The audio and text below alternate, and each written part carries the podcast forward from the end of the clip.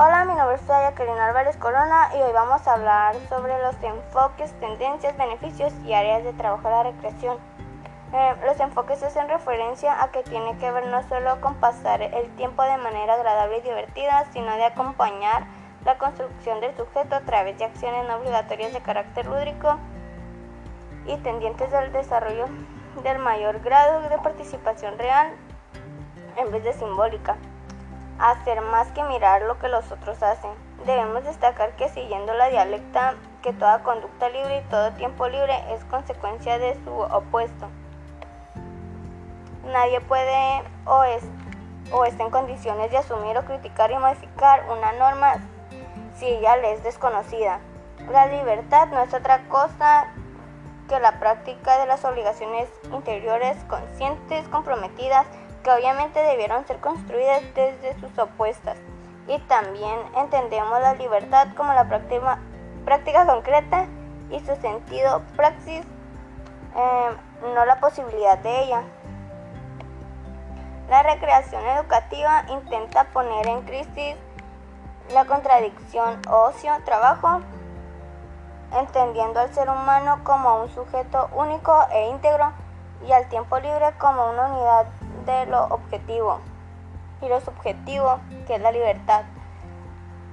Por eso, entendiendo la existencia de trabajos libres y tiempos supuestamente libres, donde predomina la alineación y el aburrimiento, no solo pretende generar aprendizajes de vida para el tiempo desocupado, como afirma la pedagogía del ocio, sino integrar el tiempo y por ende la realización. La, la posición de recreación educativa ratificada, a diferencia de la animación sociocultural, la directividad y parte de la intencionalidad de la autogestión, al igual que la animación sociocultural. La RE postula el trabajo como los emergentes grupales, pero poniendo como prioridad el cumplimiento de los objetos particulares, tanto los de los participantes como los de los creadores. Ahora hablaremos sobre las tendencias. La recreación hace viva la leyenda, la imaginación y la creatividad, y esto surge de la interacción del hombre con la naturaleza. Esta tendencia es relacionada en actividades propias de los pueblos, haciéndolas auténticas y muy originales. Generan ambiente recreativo de la leyenda, el mito y la tradición, donde se combinan manifestaciones culturales de un pueblo, tales como la danza, la música, la poesía, entre otras. También se toman en cuenta las celebraciones religiosas como las fiestas patronales de determinada religión o provincia. Algunas de estas características son el saber popular va de generación en generación, las manifestaciones culturales de pueblos. Esto quiere decir que nuestros ancestros celebraban mm, el mes patrio, por eso festejamos el 15 y 16 de septiembre, entre otras cosas. Por otra parte, los beneficios.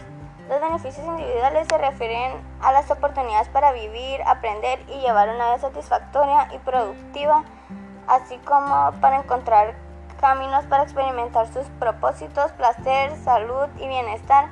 Entre los más específicos se encuentran una vida plena y significativa, el balance entre trabajo y juego, satisfacción con la vida, calidad de vida, desarrollo y crecimiento personal, autoestima y autoresiliencia, sentido de acompañamiento, creatividad y adaptabilidad, solución de problemas y toma de decisiones, salud y mantenimiento físico, bienestar psicológico, apreciación y satisfacción personal, sentido de aventura, entre otros. Los beneficios comunitarios se refieren a la oportunidad para vivir e interactuar con la familia, los grupos de trabajo, los vecindarios, las comunidades y el mundo. Ninguna persona es una isla, vivimos e interactuamos con otros y el ocio, la recreación y los parques juegan un rol integral en la provisión de oportunidades para estos tipos de interacciones. Beneficios más específicos incluyen comunidades vitales, fuertes e integradas, integración familiar, tolerancia y comprensión étnica y cultural, apoyo para los jóvenes, condiciones adecuadas para los adultos mayores, más autonomía y menos alineación, reduce de la delincuencia, comprensión y tolerancia, entre otros.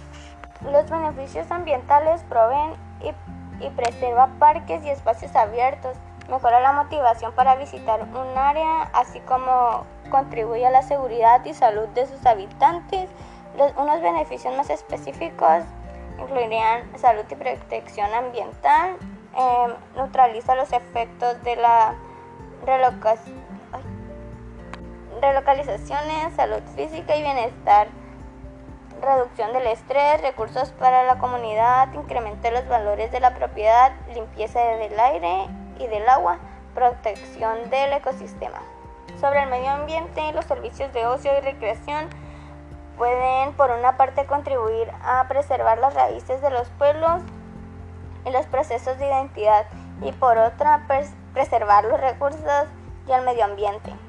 Los beneficios económicos son como los parques y la recreación, son más que servicios que se venden, contribuyen al bienestar de los individuos para la continuidad y viabilidad de las comunidades y del mundo. Otros beneficios incluyen estímulo económico, reduce los costos de salud, reduce el vandalismo y el crimen, cataliza el turismo y mantiene una fuerza, donde, ah, una fuerza de trabajo productiva. Y por último tenemos las áreas de trabajo y la recreación. Em, trabaja para que la riqueza cultural y deportiva de quienes habitan la ciudad pueda expresarse en armonía con el ambiente y con la historia de manera articulada con otros sectores cuya gestión también contribuye a enriquecer la calidad de vida de los habitantes como la cultura, eh, la recreación y el deporte.